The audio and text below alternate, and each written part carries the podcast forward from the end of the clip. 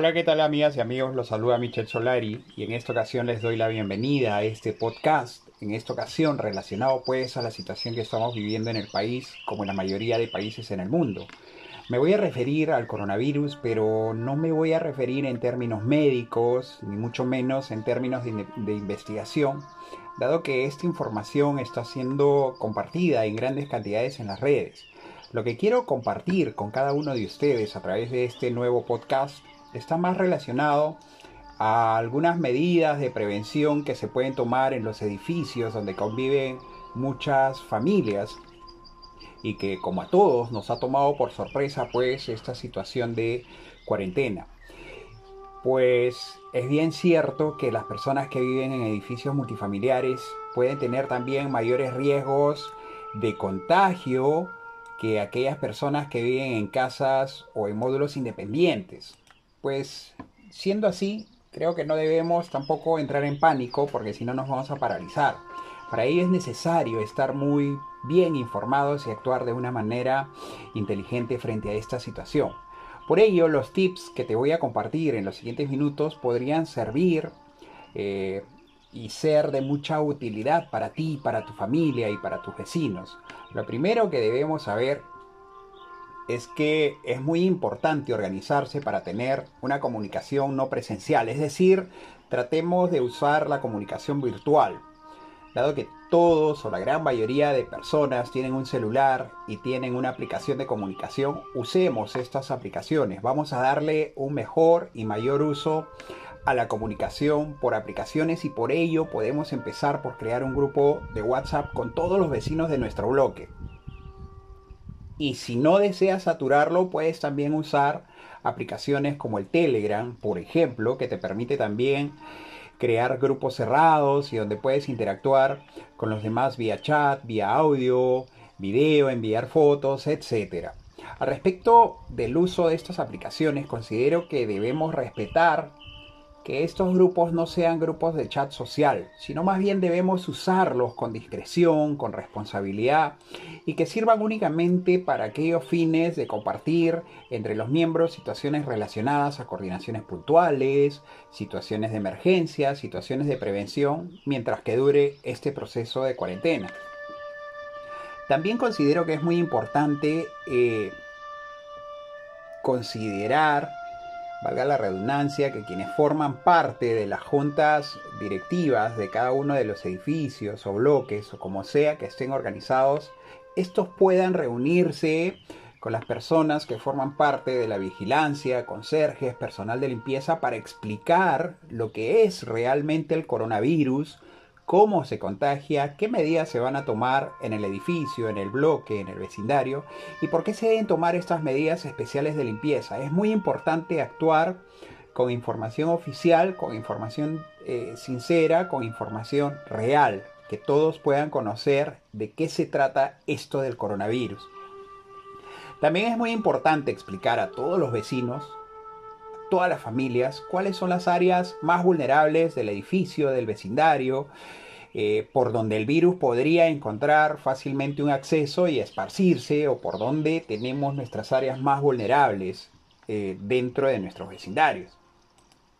Es importante también eh, considerar la posibilidad de limpiar diariamente con, con, cloro, con lejía o algún desinfectante los pisos de las, de las áreas sociales, con especial atención, por ejemplo, en los ascensores, los botones del ascensor, los pasamanos de las escaleras, las manillas, las cerraduras de las puertas, las rejas, etcétera, etcétera. Recuerda que los lugares más vulnerables son los ascensores, son el hall de entrada y todas aquellas áreas o zonas que incluyan pasamanos.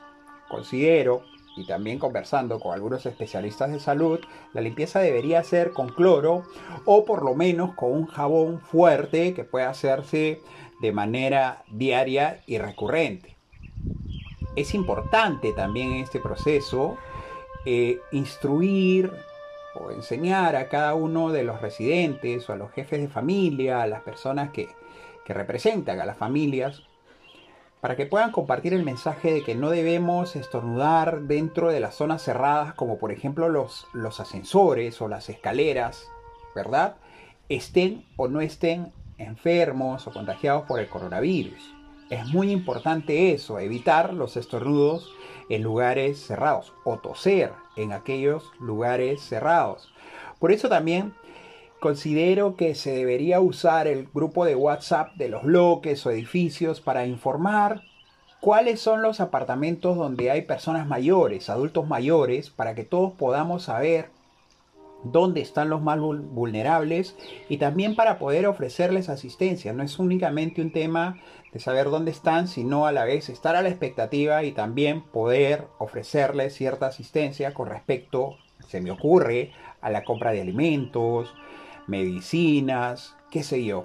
Igualmente considero que podría ser valioso que en dichos grupos de WhatsApp se deba informar en cuáles eh, departamentos, apartamentos hay personas que han eh, sido infectadas, que están en cuarentena para que todos puedan estar informados y para que todos puedan tener este conocimiento, ¿no? Toda persona con síntomas de fiebre debe informar por el grupo para que se incluya su departamento en esta lista, en este grupo de WhatsApp.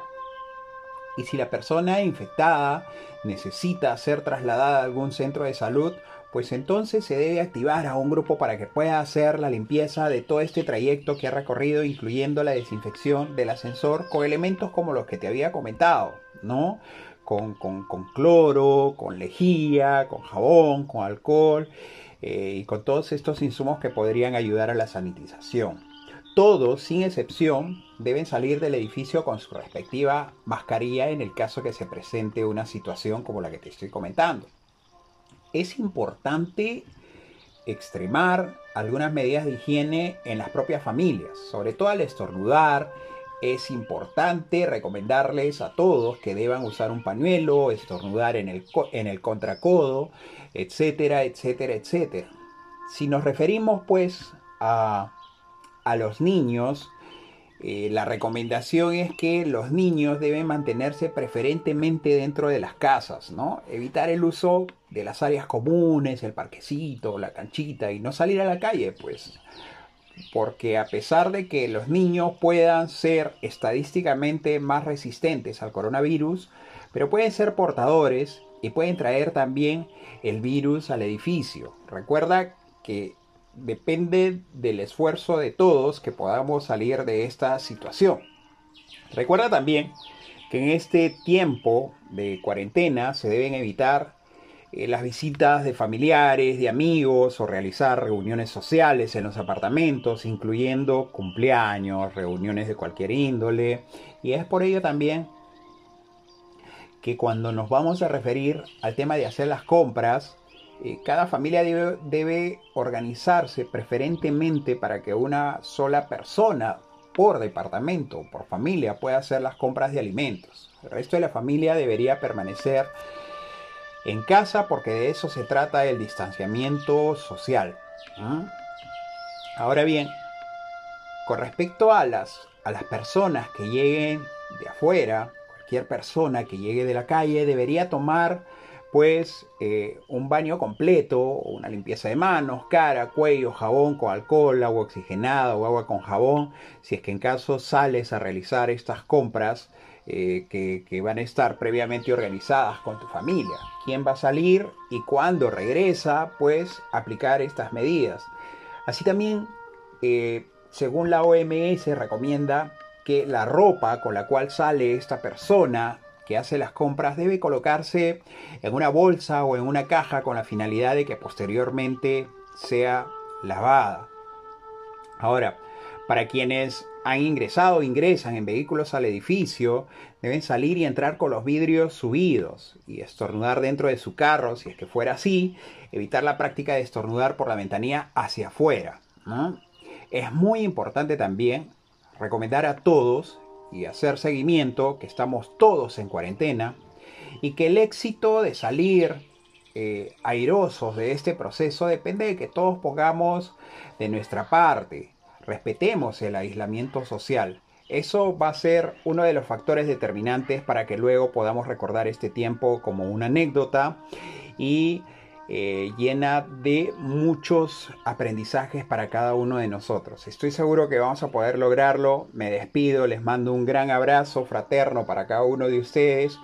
Vamos a superar esta situación, a ponerle optimismo, a ponerle obediencia también a las normas que nos han dado ya y las recomendaciones que nos han dado ya las autoridades. Y sé que vamos a poder salir de esta situación. Un abrazo para todos. Hasta la próxima.